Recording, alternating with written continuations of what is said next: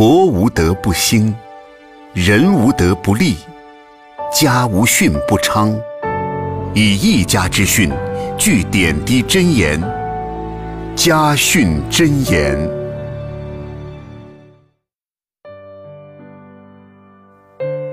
各位听众朋友们，欢迎来到《家训真言》节目中，我是世杰。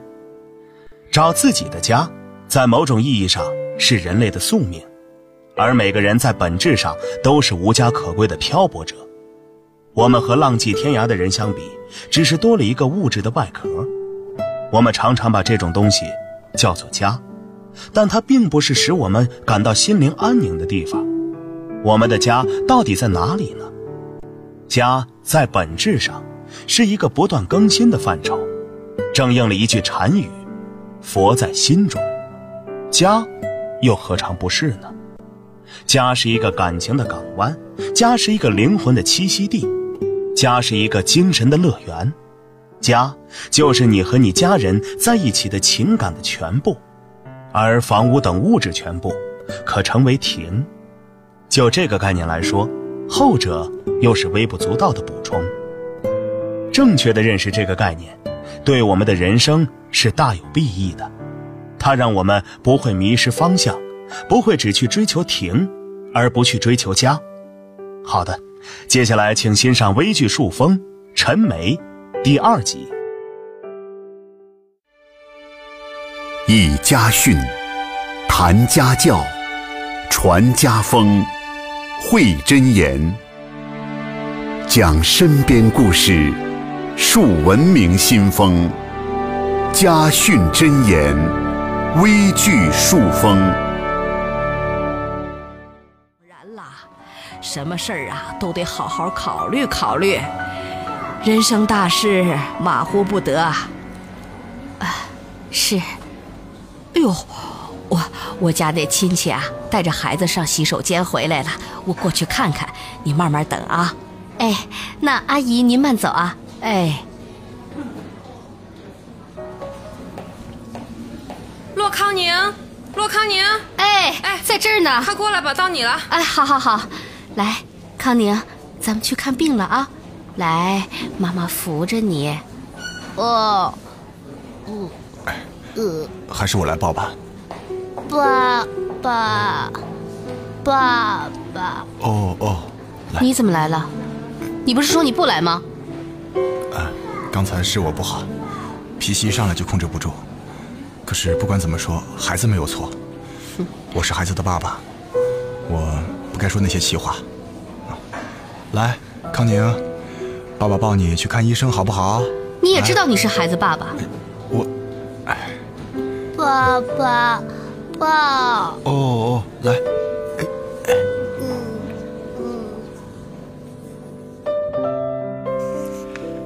孩子的情况基本还算是乐观，现在孩子三岁了嘛，承受能力也是慢慢的加强，康复训练呢可以适当的加大强度，这样可以避免孩子的畸形过早的定型。哦，要知道啊，这一旦定型呢，就很难再有希望的。嗯，那医生，这个康复训练的时间还是两个小时吗？呃，现在可以慢慢的加长，三个小时呢还是可以。等孩子再大一点的话，就往四个小时走。可是，可是每次一做康复训练，这孩子就哭。我嗯，这个我知道，小孩子嘛，怕痛比较正常，哭喊难免。但是你们大人不能心软啊。这现在如果心软不做康复训练的话，那之后的情况可能会更糟啊。哎，好的，医生，我们知道了。嗯，我们呢？一定按照您给的指示，给孩子做康复训练。嗯，就是要保持这种态势，恢复呢还是有希望的。哎，你们要加油啊！啊，知道了，谢谢医生啊！啊，医生再见。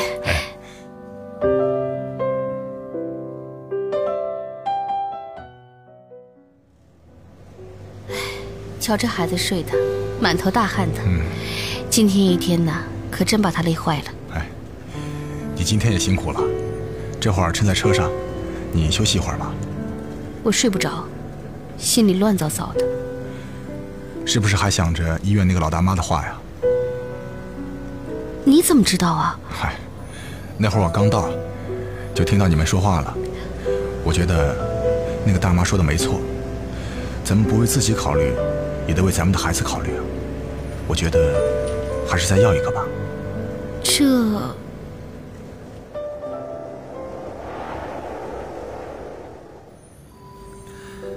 哎呀，陈梅，你这大肚子怎么还来上班啊？哎科长，我在家里待着也是待着，孩子去学校了，我一个人在家实在是无聊，还不如到单位上来呢。哼哼，最近在家看你发消息也没闲着啊。又读了什么书啊？嗯，不瞒你说啊，我最近在家里系统认真的学习和研读了新的政策的法规。哦，我觉得咱们部门现在的业务水平、知识都还有待提高啊。你还真是勤学苦钻呐！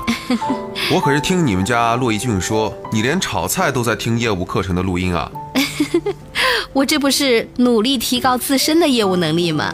这提高归提高，孩子也不能忽视啊。嗯，毕竟你这是二胎，怎么说都算是个高龄产妇了，各方面都得注意啊。是啊，科长，你放心吧，我会注意的。哎，不过话说回来，嗯，你家老大怎么样了？老样子呗，这两年已经好多了，康复也还算是顺利吧。现在生活呢，基本能够自理。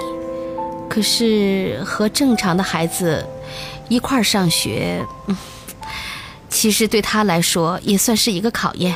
对对对，现在能去学校读书了吗？当然，虽然他现在行动不方便。但是我们每天都坚持康复训练，所以这孩子呀，现在看起来还不错。要我说啊，你们母子俩简直就是奇迹，双重脑瘫都能正常上学，真是太了不起了。哎呦，科长哪有你说的这么夸张啊？只是孩子自己懂事儿，对，他也很肯努力。是，现在刚好七岁了，就跟其他孩子一样，享受正常的学校教育。我已经很满足了，真的。是啊，是啊，接下来就要看你肚子里这个喽。是，不求别的，我就希望啊，他是个健健康康的孩子。以后啊，帮我一起照顾好康宁就行了。对，会是个健康孩子的，老天爷还是会眷顾好人的嘛，对吧？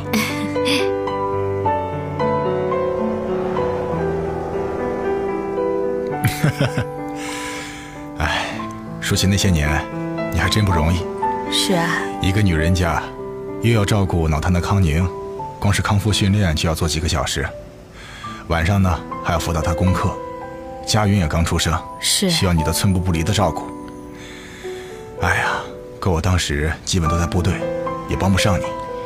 你在部队自然是有你的事儿，哪有什么怪不怪的呀？哎，我不怪谁。就是很感谢老天，给了我这么一个幸福的家。妈妈，妈妈，嗯，你饭做好了没呀？做好了。饭做好了，我和哥哥也感谢你。你这个小馋猫，嗯，嘴巴最甜了。好啦，马上要开饭了，快让爸爸带你去洗手吧。嗯，好，太好啦，终于要开饭啦！爸爸，爸爸，快带我去洗手。好，来来来，爸爸呀。这就带我们的小佳允去洗手，来。康宁，康宁，饭做好了，妈妈来推你出去吃饭吧。哦，妈，不用了，我自己能行的。跟妈妈你还客气什么？你呀就省点力气，吃完饭以后呢还要做康复训练呢。来，哦。嗯，陈梅。吃饭了，哎，我说你老看手机干什么呀？哦，我在看今天的那个陈梅电子日志，总结一下今天的工作。你这啥时候又搞出来这么个花样啊？哎，我之前可没听你说过啊。这个陈梅电子日志啊，是我刚刚建立的。我们政策法规科的工作量呢，挺大的。嗯，你又不是不知道，这两年刘科长又换了眼疾。我白天呢有很多工作做不完，晚上呢就加班加点的干活。哎，嗯，那你这电子日志有啥好处啊？嗯，你不知道。嗯，这个日志好处可大了，它能帮我啊梳理一下当天的工作，记录各种信息数据的变化。工作进度呢，嗯，比如说可以归纳一下进度，归纳一些问题，并且呢会计划明天的工作，还能帮我形成工作的历史档案，为我进行长期的信息分类，这样呢就大大的提高了我的工作效率。你说是不是很管用？哎呀，那可真是不错啊！嗯，这样呢，你也能早点完成工作，嗯，免得随时随地你一空下来就工作学习的。我喜欢工作，喜欢学习，这还不对呀、嗯，我可是给咱们家康宁和佳允做好榜样呢。啊以后啊，我的孩子也得跟我一样好好的学习。哎，是是是，孩子跟你一样爱学习。哎，但是啊，嗯我丑话说在前头，嗯，孩子可不能跟你一样不好好吃饭，啊，来，瞧你这小家子气。走。好，我好好吃饭，工作呢一会儿再做。来，你也吃一块肉。来，你也吃一块肉。好，还有你。哦，呵呵，来吧。爸爸，嗯。爸爸，我也给你加块肉，哦，你就以后别生妈妈的气了，哎，让妈妈好好吃饭。好好好，我们的小佳允真乖，嗯，爸爸不生气了，爸爸呀，大口大口的吃饭。嗯，哎，咱俩比比谁先吃完。好，咱们比赛，我一定先吃完。来，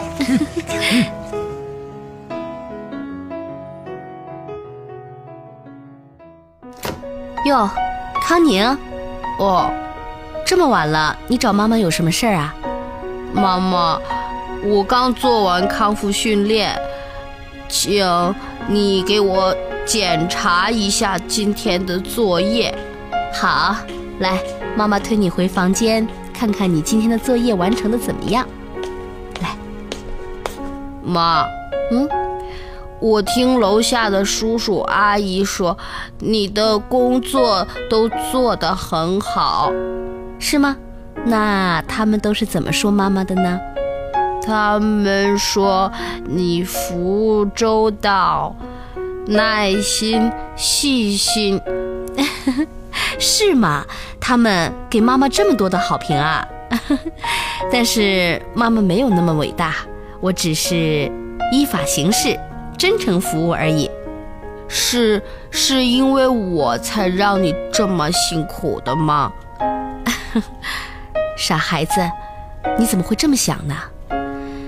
你现在能顺利的从小学毕业，考上这么好的初中，妈妈已经很为你自豪了。你怎么会让妈妈觉得辛苦呢？妈妈只是希望啊，通过自己的经验。能够帮助更多的家庭，能够帮助更多的孩子，像你一样的孩子，让他们也能健康的成长，共享救治的资源。那妈妈，你做这些感觉开心吗？开心呐、啊，妈妈感觉特别开心，就像现在能这样陪着你，给你辅导功课、辅导作业。妈妈心里非常的开心。嗯，谢谢妈妈。这是今天写的一篇作文，叫《我的妈妈》。来，让妈妈看看。我的妈妈是一个坚强的好妈妈，她是一个普通人。她做了很多不普通的事，妈妈为我操劳，为我牺牲，为我负重。她坚强、乐观、豁达、善良，很多人都喜欢她。她是我的好妈妈。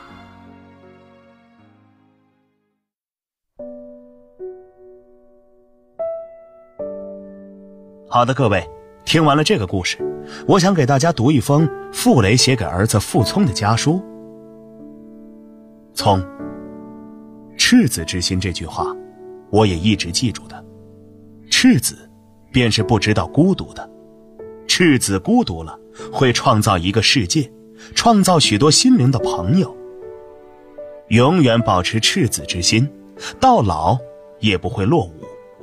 永远能够与普天下的赤子之心相称相契、相报。你那位朋友说的不错，艺术表现的动人，一定是从心灵的纯洁来的。不是纯洁到像明镜一般，怎能体会到前人的心灵？怎能打动听众的心灵？音乐院长说你的演奏像流水，像河，更令我想到克里斯多夫的象征。天舅舅说，你小时候常以克里斯多夫自命，而你的个性居然和罗曼·罗兰的理想有些相像了。莱茵河。江声浩荡，钟声复起，天已黎明。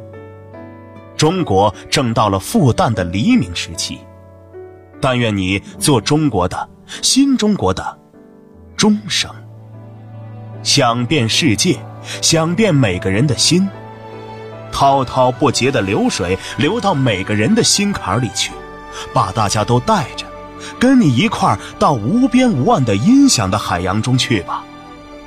名闻世界的扬子江与黄河，比莱茵的气势还要大呢。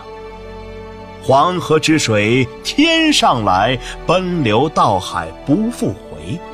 无边落木萧萧下，不尽长江滚滚来。有这种诗人灵魂的传统的民族，应该有气冲斗牛的表现才对。你说，常在矛盾与快乐之中。但我相信，艺术家没有矛盾不会进步，不会演变，不会深入。有矛盾，才正是生机勃勃的明证。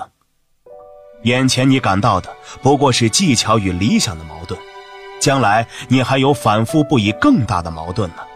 形式与内容的锐凿，自己内心的许许多多不可预料的矛盾，都在前途等着你。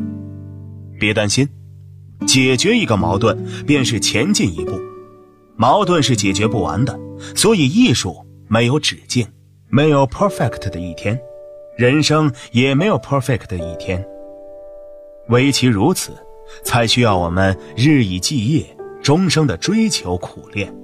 要不然，大家做了西皇上人，垂首而天下治，做人也太腻了。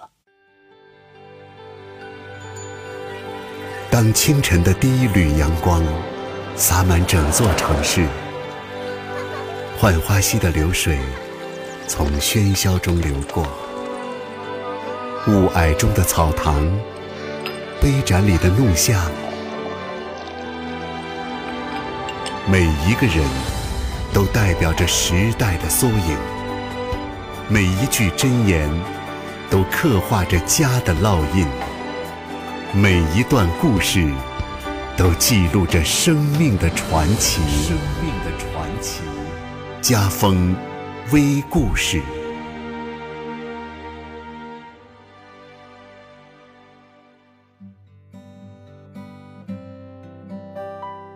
有一对小情侣，男的叫阿成，女的叫刘岩。两个人交往了一段时间之后啊，刘岩提出想见见未来的公公。他知道，阿成出生没多久，母亲就不幸过世了。正因为阿成的身世，刘岩对这位既当爹又当娘的未来公公是打心眼里佩服。这一天，刘岩特意的买了一堆礼物和阿成会合之后，两个人准备打一辆出租车去阿成家。这说来也巧了，在不远处，恰好停着一辆出租车。大概是看出他们有打车的意思，没等他们招手示意，出租车便主动的开了过来。司机看上去啊年纪不小了，头发已经花白，腰身有些佝偻，也不像一般的出租司机那样健谈，只是全神贯注的开着车。奇怪的是，阿成也变成了闷葫芦，一路上始终保持沉默，不知在想着什么。倒是刘岩一路上紧张的东问西问，刘岩就奇怪了，这家伙一向是大大咧咧的，怎么着，今天怎么像换了一个人呢？到家后，阿成掏出钥匙开了门，刘岩进门之后发现这屋里没人没等他坐下呢，这房门又开了，那个出租司机走了进来，冲着刘岩笑了笑，说：“你快坐啊，我刚去停车了，没顾得上招呼你。”刘岩顿时呆住了。这时，阿成才给他们做了介绍，原来刚才的司机就是他的父亲。刘岩好不尴尬，同时在心里埋怨阿成。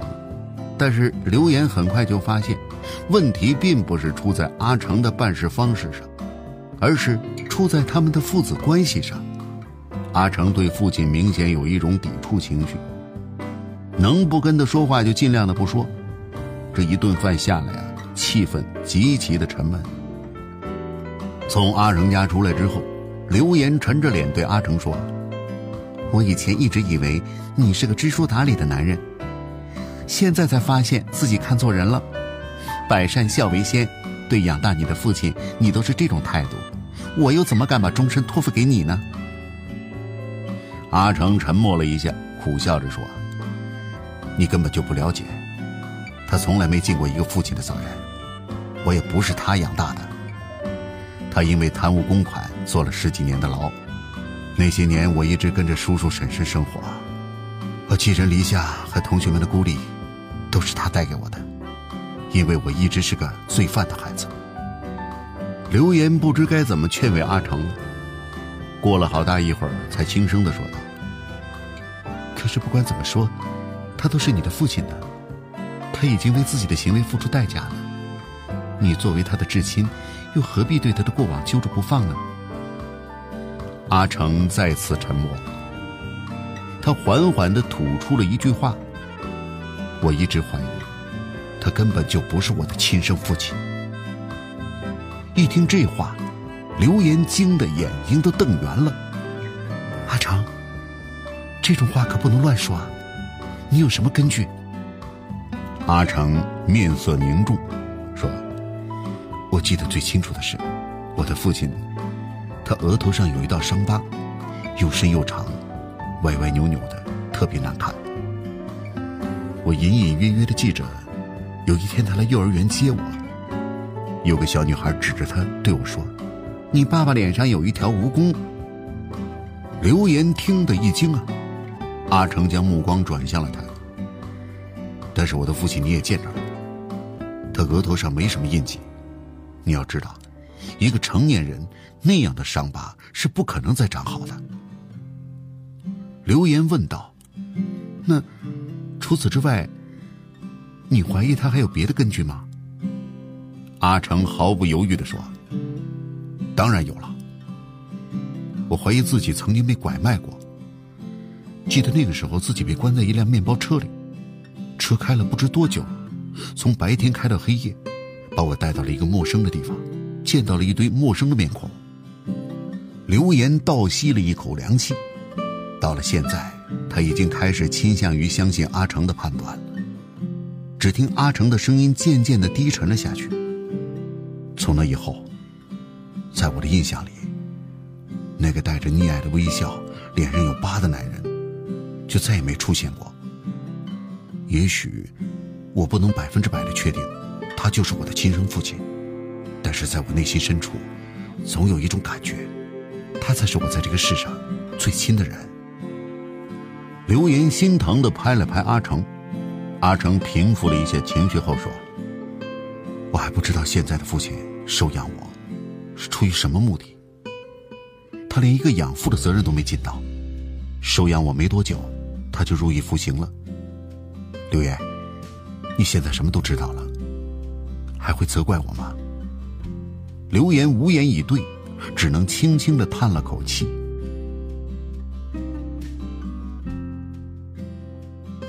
各位听众朋友们，父亲的不同之处，疑似拐卖的经历，在幼小的阿成心中烙上了一个很深的印记。这些东西在阿成心中无限的放大，最终难以控制，与这个疑似养父的人形同陌路。那么这一切。究竟是不是就像阿成猜测的那样呢？欢迎在我们的微信公众平台 iTouch 上留言。家训真言由广播节目制作中心制作，我是世杰，咱们明天再见。